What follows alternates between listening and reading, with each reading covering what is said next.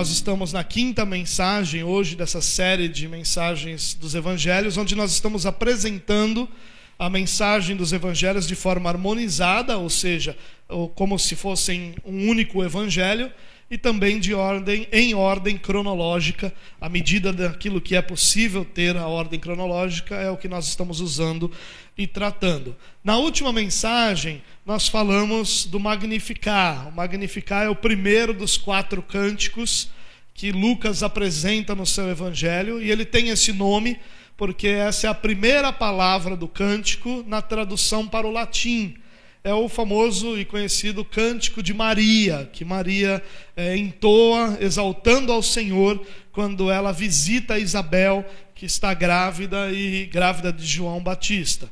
Hoje nós vamos seguir adiante nessa nosso, nesse nosso percurso, nessa nossa viagem pelos evangelhos, tratando de Lucas capítulo 1, versículos 57 a 80. Então, se você quiser acompanhar, conosco na sua Bíblia, fique à vontade. Se você quiser acompanhar na versão que eu estou usando, ela vai estar disponível uh, para você aqui no telão.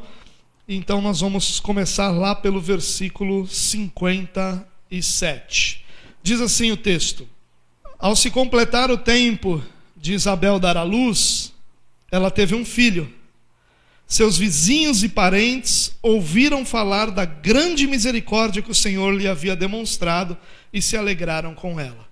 O texto começa dizendo que chegou o tempo de Isabel dar à luz, ela vai ser mãe de João Batista, que nós conhecemos como João Batista, e completado o tempo de gravidez, Maria já não está mais com ela, ela vai embora antes de Isabel dar à luz, volta para Nazaré, onde era a sua cidade. Isabel então tem um filho. E quando ela tem um filho, Todo mundo fica sabendo, os seus vizinhos, os seus parentes ouvem falar da grande misericórdia que o Senhor então demonstrou e se alegram com o casal, se alegram com Zacarias, se alegram com Isabel, e talvez para nós não seja fácil de nós entendermos o que está acontecendo aqui porque nós temos, depois de um grande período de silêncio, depois de um grande período onde profeta não se levanta em Israel, onde Deus não fala com o seu povo, onde nada de maravilhoso ou espetacular acontece entre o povo de Deus, Deus está aqui então começando, iniciando a cumprir sua promessa, a promessa de enviar o Salvador a Israel. E então um nascimento é anunciado, o nascimento de um homem. Uh, grande homem, do homem que seria o precursor de Jesus, o cumprimento das promessas está acontecendo, mas o mais interessante aqui é que não é João Batista, não é sobre o menino que se falava, se falava sobre a misericórdia de Deus, se falava sobre o que Deus havia feito com esse casal, se falava sobre um casal de idosos que agora tem um filho, um casal estéril que agora tem um filho se falava sobre a misericórdia de uma idosa passar por toda a gestação e ter tido seu filho com saúde, e o menino nascer com saúde e tudo corre bem. É sobre a misericórdia de Deus que se fala aqui. Isso é algo para a gente pensar, irmãos, porque muitas vezes nós estamos focando naquilo que está acontecendo, ao invés de estarmos focados no Deus que está fazendo as coisas acontecerem. O assunto não era João Batista, apesar de ser um grande milagre. O assunto era a misericórdia de Deus. O que o povo ouve falar não é que nasceu João. O que o povo ouve falar é que Deus derramou misericórdia sobre Zacarias, misericórdia sobre Isabel, misericórdia sobre esse casal e João nasce. É a misericórdia de Deus que é exaltada. E é isso que precisa ser exaltado na nossa história, é isso que precisa ser lembrado no nosso dia a dia, é a misericórdia de Deus que tem nos sustentado, que tem cuidado de nós, que tem nos conduzido, que tem nos dado a oportunidade de nós nos alegrarmos uns com os outros. Esse povo, os parentes, os vizinhos, só puderam se alegrar com Zacarias e com Isabel, porque Deus foi misericordioso. É a misericórdia de Deus que é lembrada e a nossa alegria vem da certeza que Deus é misericordioso e que cumpre as suas promessas em cada um de nós. Só houve alegria, o povo só pôde se alegrar com eles, porque Deus é misericordioso. E aí então o texto continua, no versículo 59 diz: No oitavo dia foram circuncidar o menino e queriam dar-lhe o nome do pai, Zacarias. Mas sua mãe tomou a palavra e disse: Não, ele será chamado João.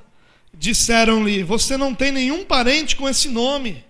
Então fizeram sinais ao pai do menino para saber como queria que a criança se chamasse.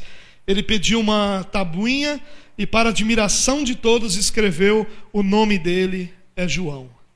Olha que interessante.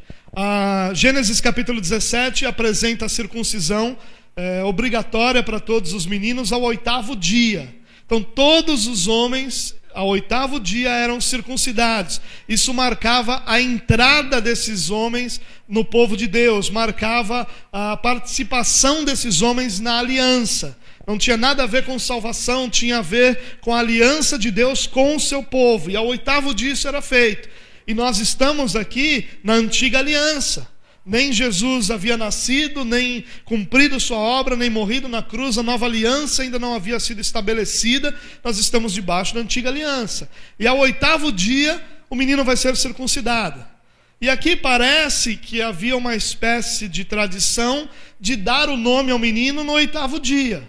Nós não temos nenhuma outra informação nas Escrituras que isso acontecia com é, frequência. A gente não sabe se isso acontecia entre os sacerdotes, se acontecia na família de Zacarias, se acontecia em todo Israel, mas aqui o que, é, que nós somos informados é que no oitavo dia é que o nome vai ser dado. E aí todos aqueles amigos e parentes que se alegraram com Zacarias e com Isabel agora se veem no direito de escolher o nome. E eles querem dar o nome Zacarias. Quem tem filho aqui sabe como é isso, né?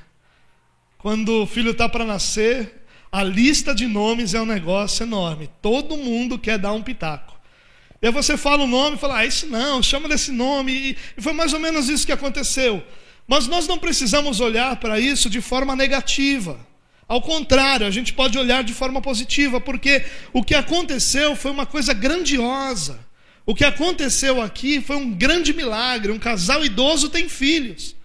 E talvez para essas pessoas que estão querendo colocar o nome no filho de Zacarias, fosse tão natural isso, porque seria a lembrança daquilo que Deus fez.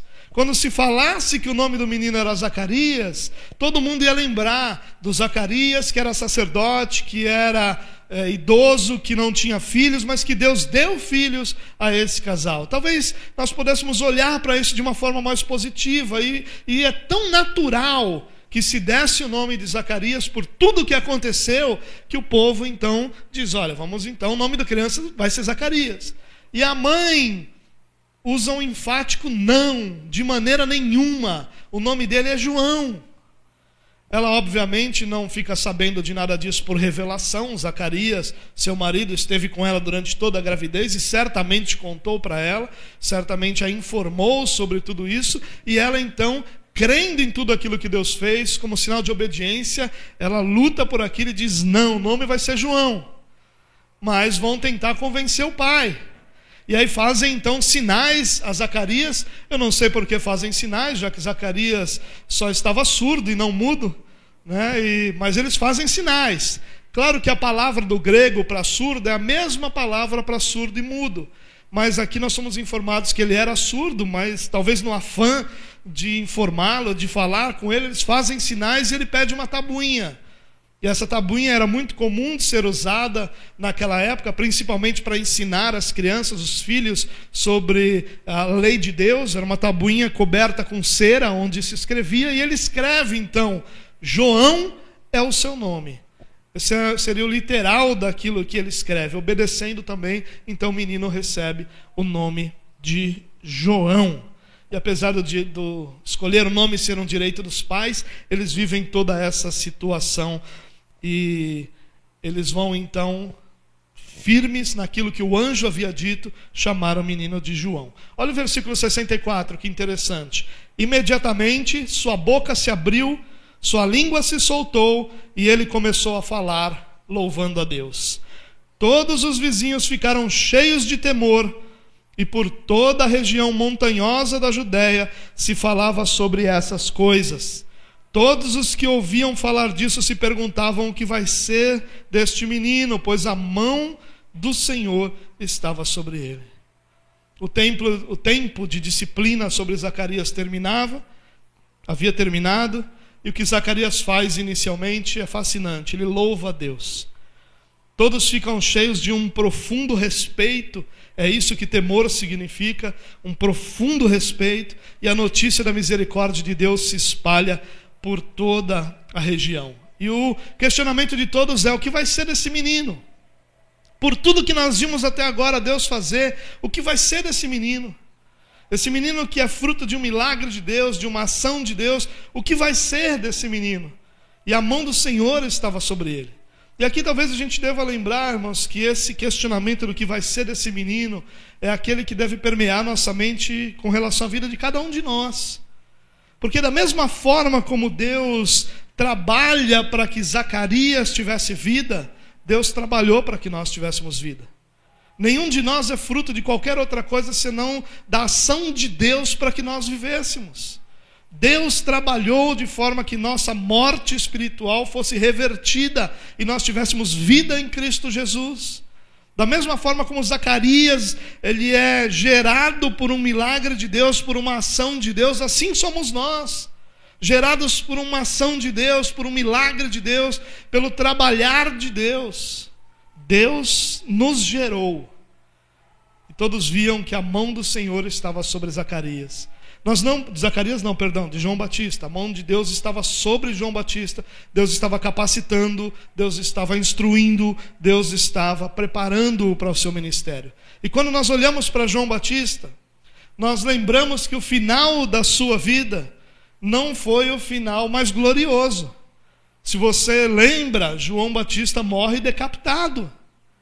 João Batista não morre exaltado, não morre sendo reconhecido como grande profeta, ele morre decapitado.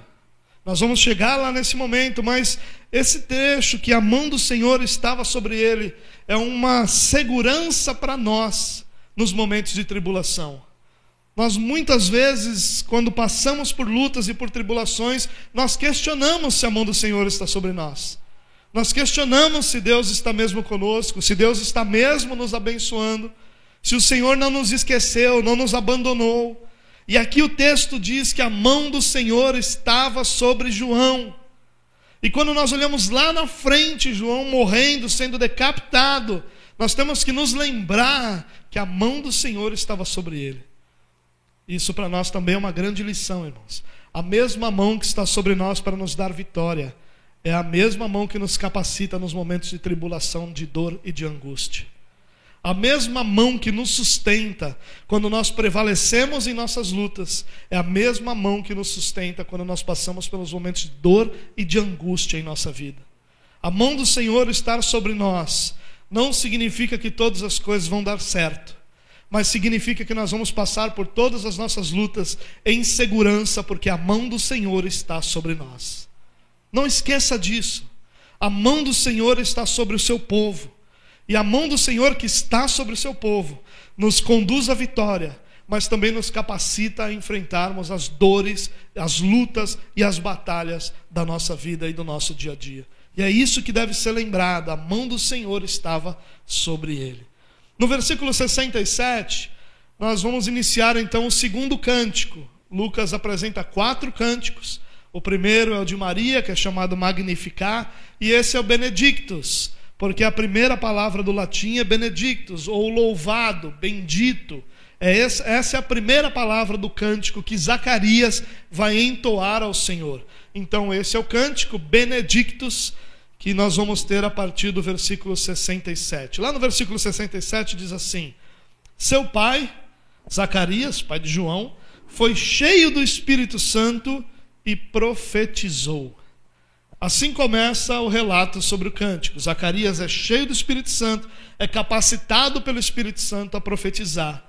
Mas essa profecia tem um elemento interessante era uma profecia de transição, ela é a última profecia da antiga aliança e a primeira profecia da nova aliança. Ela é a última profecia que fala sobre aquilo que Deus havia prometido e a primeira profecia que fala sobre o que Deus está fazendo com relação à salvação do seu povo. Então nós encontramos aqui essa transição, é um belo quadro, um quadro muito belo realmente do significado da vinda de Cristo ao mundo. Vamos dar uma olhada nesse cântico. Versículo 68 diz assim: Louvado seja o Senhor, ou benedictus seja o Senhor, o Deus de Israel, porque visitou e redimiu o seu povo.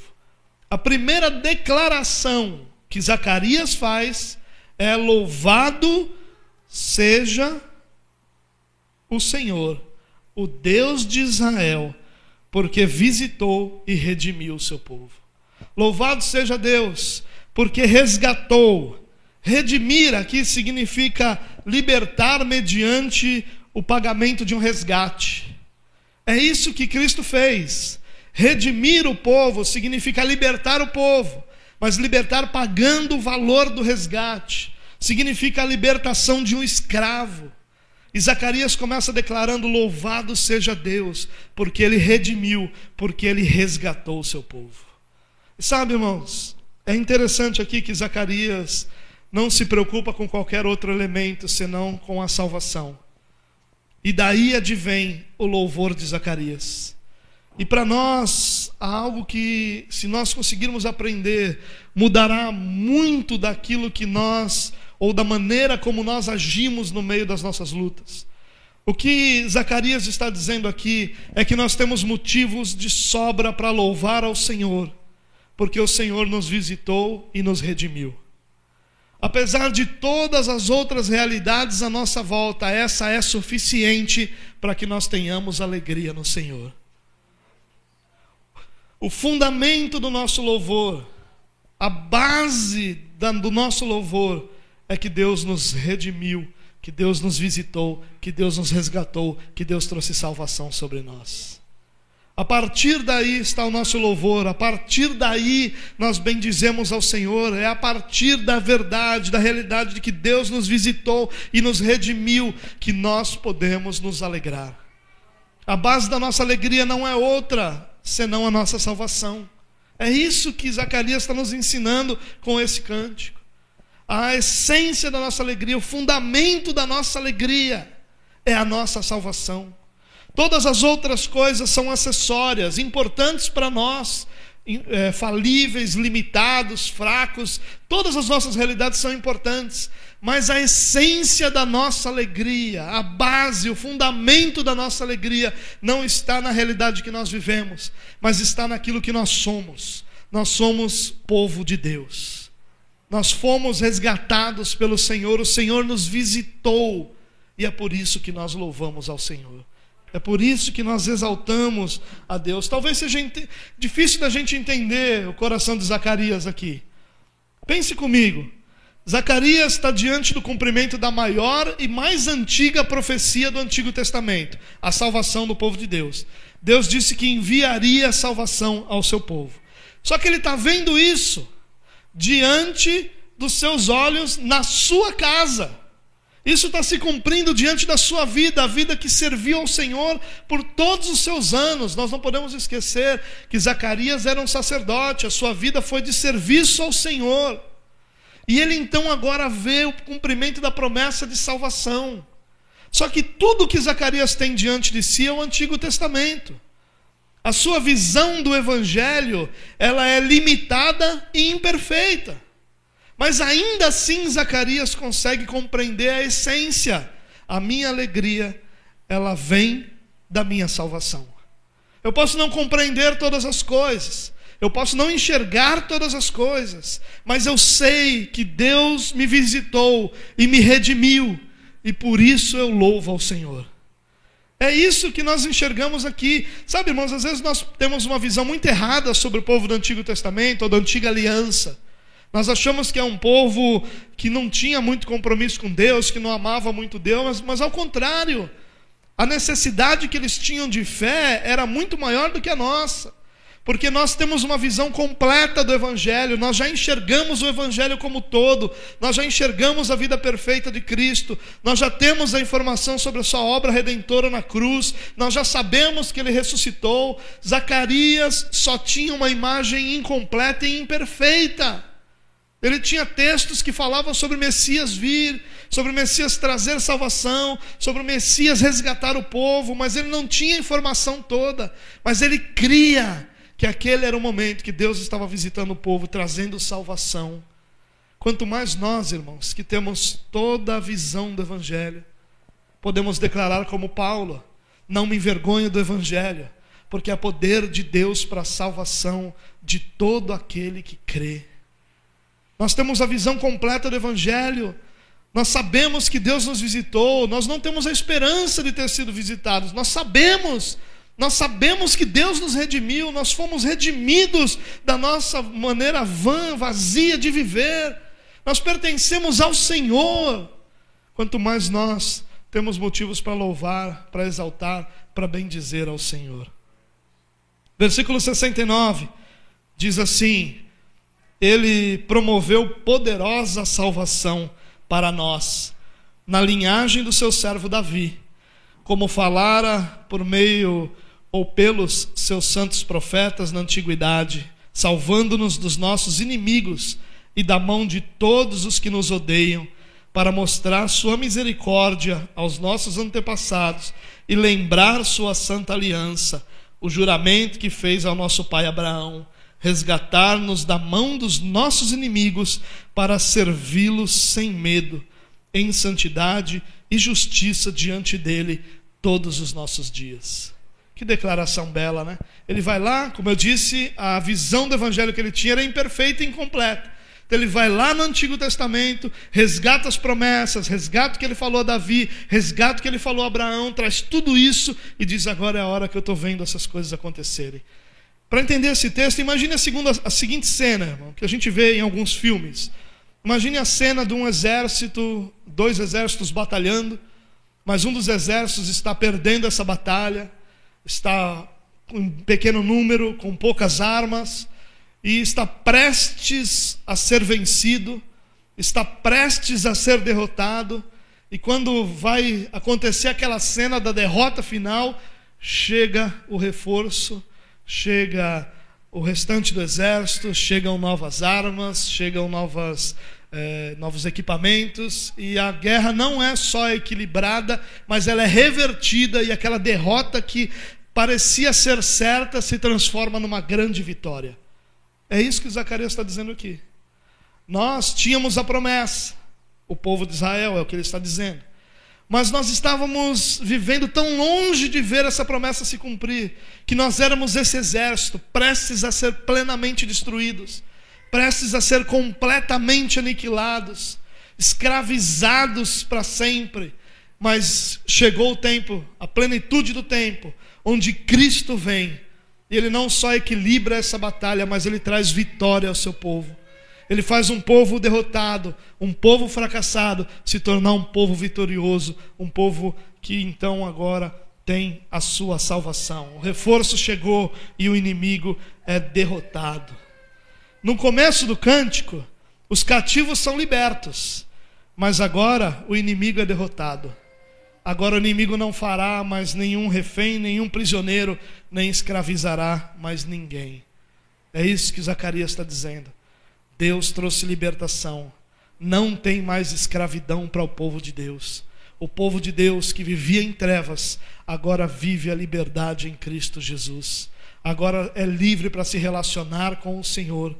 Agora é livre para enxergar, para ver, para viver diante do Senhor. O inimigo já foi vencido não mais faz nenhum prisioneiro, nem nenhum refém, pois Cristo prevaleceu. Versículo 76 diz assim: E agora Zacarias se volta ao menino e diz: E você, menino, será chamado profeta do Altíssimo, pois irá adiante do Senhor para lhe preparar caminho, para dar ao seu povo conhecimento da salvação, mediante o perdão dos seus pecados, por causa das ternas misericórdias de nosso Deus pelas quais do alto nos visitará o sol nascente, para brilhar sobre aqueles que estão vivendo nas trevas e na sombra da morte e guiar nossos pés no caminho da paz. Ele se volta ao menino e ele diz: Você, menino, vai ser diante do Altíssimo aquele que vai preparar lugar. Porque pela misericórdia de Deus é chegado o momento em que a luz vai raiar. Pela misericórdia de Deus é chegada a salvação. Quando Jesus vem, o povo vive em trevas. Assim foi na nossa vida. Quando Jesus entrou em nossa vida, nós vivíamos em trevas. Mas a luz raiou, um novo dia raiou, uma nova vida raiou. Em meio à escuridão, dor e morte, nós somos guiados pelo caminho de luz e de paz, que é Jesus Cristo. E ele termina o cântico dizendo essas palavras sobre o menino, e Lucas continua dizendo o seguinte: O menino crescia e se fortalecia no espírito, e viveu no deserto até aparecer publicamente a Israel. A vida de João Batista é resumida aqui, nesse versículo. E é interessante que, mesmo sendo o maior homem que já nasceu de mulher, essas são palavras do próprio Jesus, ele viveu no deserto, longe do palácio de Herodes, longe da pompa do sinédrio, longe da grandeza do templo, longe das roupas finas dos sacerdotes, dos banquetes e das festas que eram feitas entre os religiosos de Israel. Ele vive no deserto. Ele que deveria ter sido o sumo sacerdote de Israel, vai viver no deserto, até que chegou o momento dele se manifestar. Aqui também tem uma outra figura sobre nossa vida. A nossa vida é esse deserto. E é nesse deserto que nós vivemos, longe da pompa do mundo, longe da pompa da religião, mas guardados pelo Senhor no deserto, até que chegue o momento em que nós devemos ser manifestados ao mundo todo. Eu queria encerrar essa mensagem, irmãos, com algumas aplicações, com algumas lições que nós extraímos, que eu tenho certeza que serão muito mais práticas do que tudo aquilo que eu falei é, até agora. Bom, a primeira dessas cinco aplicações que eu quero fazer é essa a grande benefício na aflição. Nós temos dificuldade de aceitar isso, mas há grande benefício na aflição. Olhe para Zacarias e olhe para Isabel. Se você lembra do, da história anterior, você vai lembrar que Zacarias está no templo, servindo ao Senhor é, como sacerdote. Chegou, ele foi sorteado para oferecer incenso no templo algo que era uma grande honra, e ele vai fazer isso e ele tem uma visão de um anjo. E quando ele tem a visão do anjo, o anjo promete um filho a ele, e ele não crê. E ele questiona como isso pode acontecer se eu já sou velho, se minha esposa já é idosa, como isso vai acontecer? Ele fica mudo. E por toda a gravidez de Isabel, Zacarias está mudo. E durante toda a gravidez de Isabel, Zacarias está pensando, Zacarias está em disciplina. Deus o está disciplinando por sua incredulidade. E durante toda aquela aflição, porque de nada servia um sacerdote mudo, de nada serve um pregador mudo. Existem realidades que, se nós não vivemos, nós não podemos exercer determinadas funções. E um sacerdote não podia ser sacerdote sendo mudo. E ele, disciplinado, pensa sobre o que acontece. Isabel, sua esposa, informada do que aconteceu, fica grávida e pensa sobre o que acontece. E quando o menino nasce, nenhum dos dois tem dificuldade de obedecer. Porque os dois haviam passado pela disciplina, pela aflição. Esses meses de mudez foram de grande proveito para a alma. A correção do Senhor se mostrou instrutiva. Irmãos, as aflições que nós passamos são desenhadas pelo Senhor para produzir alguns resultados na nossa vida.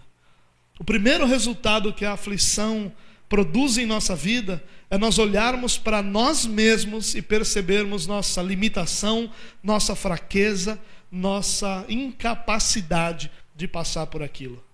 Isso só acontece na aflição. Porque fora da aflição nós nos achamos as pessoas mais capazes do mundo. É na aflição que nós percebemos que nós não somos tanto quanto nós imaginávamos ser. Mas também é na aflição que nós descobrimos quem Deus é. É na aflição que nós descobrimos que não estamos sozinhos. É na aflição que nós descobrimos que Deus é justo. É na aflição que nós descobrimos o cuidado de Deus, o sustento de Deus. É na aflição. E quando nós entendemos essas duas coisas, nós nos aproximamos do Senhor. Porque as aflições da nossa vida são desenhadas para nos aproximarem do Senhor. Mas muitas vezes o que nós fazemos, irmãos, é nos revoltar com o que está acontecendo. Nós olhamos para a situação e dizemos: Deus não pode estar comigo, porque se Deus estivesse comigo, isso não teria acontecido. E aí nós nos revoltamos contra o Senhor. E ao nos revoltar contra o Senhor, ao invés das aflições cumprirem o propósito de Deus de nos aproximarmos dele, eles nos, nos tornam ainda mais infiéis ao Senhor. Teve um rei em Israel, um rei chamado Acás. Há um texto em 2 Crônicas, capítulo 28, que diz assim: Mesmo nessa época em que passou por tantas dificuldades, o rei Acás tornou-se ainda mais infiel ao Senhor.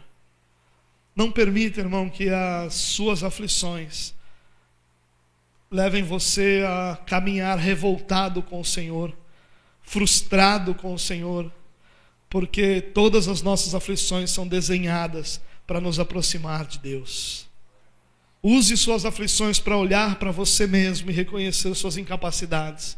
Use suas aflições para olhar para o Senhor e reconhecer sua justiça e cuidado. E quando nós aprendermos essas duas verdades, nós nos aproximaremos do Senhor, porque nós vamos entender que só nele nós temos segurança em meio às nossas aflições. Importa que através de muitas aflições entremos no reino de Deus. O que nos prepara para viver o reino de Deus são as aflições. A grande benefício nas aflições que Deus permite sobre a nossa vida. Segunda aplicação, reconhecer a ação de Deus nos ajuda a obedecer. Como eu disse, Zacarias e Isabel tiveram todos esses meses para refletir sobre o que Deus fez, e eles não chegaram em um momento que não tinha mais como negar que Deus havia conduzido tudo até ali. Sabe, irmãos, tem uma dificuldade natural a todos nós, que é a de reconhecer que no momento difícil Deus está governando. O que, que nós fazemos? Nós fazemos a seguinte oração: Deus, eu estou passando por isso, entra com providência. Mas o que nós estamos dizendo de verdade é: Senhor, eu estou passando por isso sozinho. E eu preciso que o Senhor venha em meu socorro e mude isso, porque o que eu estou vivendo não tem nada do Senhor nisso. E esse pensamento é um pensamento completamente diferente daquele que nós somos ensinados nas Escrituras. O que as Escrituras nos ensinam é que não existe um único momento da nossa vida em que Deus não governe. Não existe uma única realidade da nossa vida que Deus não seja Senhor. Não existe uma única circunstância que nós vivamos que Deus não esteja sobre pleno controle dessa circunstância. Talvez antes da gravidez, Isabel, que era humilhada porque a religiosidade de Israel dizia que um casal sem filhos era um casal é, é, que Deus não havia abençoado, era um casal amaldiçoado pelo Senhor. E assim eles eram enxergados, assim eles eram vistos, um casal amaldiçoado. E quantas vezes será que Zacarias e que Isabel se perceberam amaldiçoados? Como se Deus não estivesse olhando para eles, como se Deus não estivesse cuidando deles. Mas o que eles descobrem no final da história é que o fato deles não terem filhos tinha o propósito de que Deus seria glorificado no filho que eles teriam. No meio do caminho não dá para enxergar isso. Alguém dizer que enxerga isso no meio do caminho é mentira, não dá para enxergar. Qualquer um de nós, na situação de Isabel e de Zacarias, diríamos: Deus não está conosco. Estaríamos orando, dizendo: Senhor, faz alguma coisa. Quando a resposta de Deus seria: Eu já estou fazendo. Sou eu, fui eu que os mantive estéreis. Porque o momento de vocês terem filhos é o momento em que vocês terão João aquele que é o precursor do Senhor. Não tem uma única circunstância em nossa vida que Deus não esteja governando, meu irmão. E quando a gente reconhece isso, fica fácil obedecer. Quando eles, quando essa ficha caiu, ficha cair é coisa de velho, né? Tem gente aqui que não sabe nem o que é ficha, mas imagine que cair a ficha significa entender. Né? Quando eles entenderam o que estava acontecendo, que Deus sempre esteve governando sobre a vida deles, que eles não viveram um único dia longe de Deus, que eles não viveram uma única circunstância em que Deus não estivesse governando. Quando eles compreenderam isso, ficou fácil obedecer. É por isso que nós temos dificuldade em obedecer, irmãos. Porque nós olhamos para a ordenança de Deus e nós dizemos: por que eu vou fazer isso? O que está ao meu redor não me mostra um Deus que governa. Por que, que eu devo me submeter a Ele se o que eu estou vivendo não é aquilo que eu gostaria de viver? E aí nós desobedecemos. O problema de da obediência, irmãos, é o problema central do homem. O problema de Zacarias e de Isabel não era o nome da criança. O nome da criança não faria nenhuma diferença. A criança era o que foi e seria de qualquer forma o que foi, com qualquer nome que tivesse. O problema não era o nome, o problema era a obediência. Assim como o problema do Éden nunca foi o fruto ou a fruta. O problema do Éden foi a obediência. Não era o fruto, era a obediência. E o nosso problema é a obediência. E nós temos dificuldade de obedecer, porque nós temos dificuldade de enxergar um Deus soberano que governa sobre tudo, sobre todos, até nos momentos e dias mais difíceis da nossa vida. O dia que a gente enxerga que Deus governa tudo, mesmo as situações mais angustiantes e dolorosas da nossa vida, nós teremos muito mais facilidade em obedecer ao Senhor. Quando chegou a hora de dar o nome, Isabel diz enfaticamente: não. Aquela palavra que ela usa é a mesma que Paulo vai usar na carta aos Romanos, quando Paulo diz de maneira nenhuma. É a mesma palavra. De forma alguma. Não. O nome dele é João. E quando fazem os sinais a Zacarias, Zacarias toma a tabuinha e diz João. Por quê? Porque Deus mandou. Não tem ninguém na sua família com esse nome, não importa, Deus mandou. Mas esse nome não encaixa em tudo aquilo que a gente está vendo. Não importa, Deus mandou. Porque o nome não é o problema, o problema é obedecer. E a nossa dificuldade em obedecer está na nossa dificuldade em reconhecer que Deus governa sobre todas as coisas. Terceira aplicação: a verdadeira adoração está focada em Deus.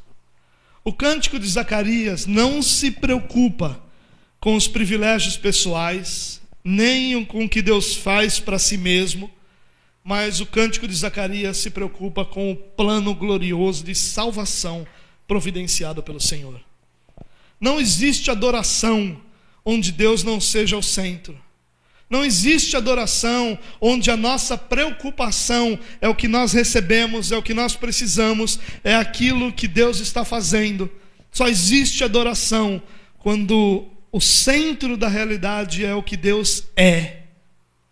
O que Zacarias exalta aqui não é o benefício que ele recebeu como pai de João, nem o benefício que João teria como o profeta de Deus. O que Zacarias está exaltando aqui é o Senhor e o Senhor somente.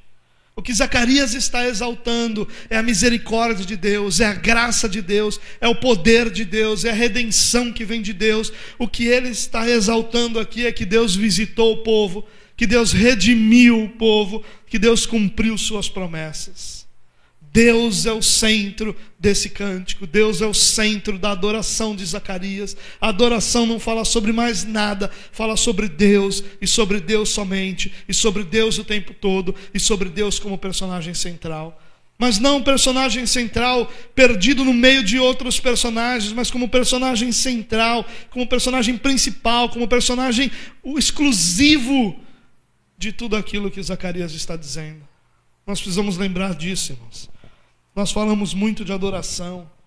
Tem muita coisa sobre adoração no meio evangélico. Tem muitos seminários, livros, congressos, uma série de coisas. Mas que na verdade giram em torno das pessoas. gira em torno daquilo que a gente quer, daquilo que a gente gosta, daquilo que a gente vive, daquilo que a gente precisa, daquilo que a gente viu, daquilo que a gente conquistou, mas não gira em torno do Senhor. Esse cântico, ele tem esse nome, Benedictus, porque a primeira palavra é bendito, louvado, o Senhor. Não nós, não nossa realidade, mas o Senhor. Louvado seja o Senhor. Essa é a essência da adoração, irmãos. A essência da adoração não sou eu me jogando no chão e rasgando o meu coração. A essência da adoração é o Senhor sendo louvado, é o Senhor sendo exaltado, é o Senhor sendo reconhecido como o centro e como o personagem exclusivo de toda a nossa salvação. Quarta aplicação João Batista nos lembra quem é o personagem principal da história. João Batista, ele é grandioso. O próprio Jesus, como eu falei, disse que nascido de homem não tem maior. Nascido de mulher não tem maior. O maior homem nascido de mulher é João Batista. Ele era grande, mas ele não era o Messias. Ele era profeta, mas ele não era a palavra. Ele preparou o caminho, mas ele não era o caminho. Há uma grande diferença. Ele trouxe conhecimento da salvação, mas ele não era a salvação. João Batista nos lembra que tudo é dele, por ele e para ele. João Batista está sendo exaltado nesse seu, nesse seu nascimento. Ele é o cumprimento da profecia. Ele nasce para cumprir a profecia mas ele nos lembra quem é o personagem principal da história. Ele nos lembra quem é o centro de tudo aquilo que é a nossa vida cristã. Ele nos lembra que, por mais que nós tenhamos o conhecimento da salvação, por mais que nós possamos preparar caminho, que foi o que João Batista fez, nós nunca, nunca deixaremos de viver sustentados por aquele, por, por aquele que é, por aquele que fez e por aquele que sustenta todas as coisas. João Batista nos lembra quem é o personagem principal dessa história. Em último lugar, irmãos, João Batista nos lembra que existimos para servir ao Senhor. João Batista nos lembra que toda a sua vida, todo o seu ministério e até a sua morte foram a serviço do Rei. Ele nos lembra que nada ele buscou, desejou ou viveu para si mesmo, mas tudo que ele viveu, ele viveu para a glória de Deus.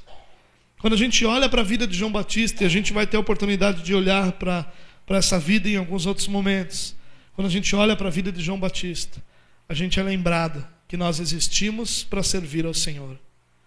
Nós somos chocados com uma realidade que é completamente antagônica àquela que bombardeia nossas vidas todos os dias. Nós ouvimos todos os dias que nós nascemos para sermos felizes. O que importa é ser feliz. O que não importa como, não importa de que jeito, não importa onde, o que importa é ser feliz. Mas a vida de João Batista vai nos ensinar que há algo maior do que ser feliz, que há algo mais glorioso do que ser feliz, que é um caminho muito mais excelente do que o caminho da felicidade, que é o caminho de existir para servir ao Senhor que é o caminho de existir para viver para a glória de Deus, que é o caminho de existir para que Deus seja glorificado. É isso que a vida de João Batista nos ensina. Ele vai viver no deserto, longe daquilo que lhe era direito. Ele tinha o direito de ser sumo sacerdote. Ele vai viver longe daquilo que era seu direito. Ele vai viver longe de toda a pompa que a religiosidade proporcionava. Ele vai viver longe de toda a aceitação que o religioso tinha, todo o respeito que o religioso tinha. E ele vai morrer por pregar a verdade, ele vai morrer por insistir que a verdade de Deus deveria ser a única verdade abraçada por toda a humanidade. Ele nos lembra que nós existimos para servir ao Senhor e não para servir aos desejos, caprichos, e vontades do nosso próprio coração. Porque nós existimos para que Deus seja glorificado em nós.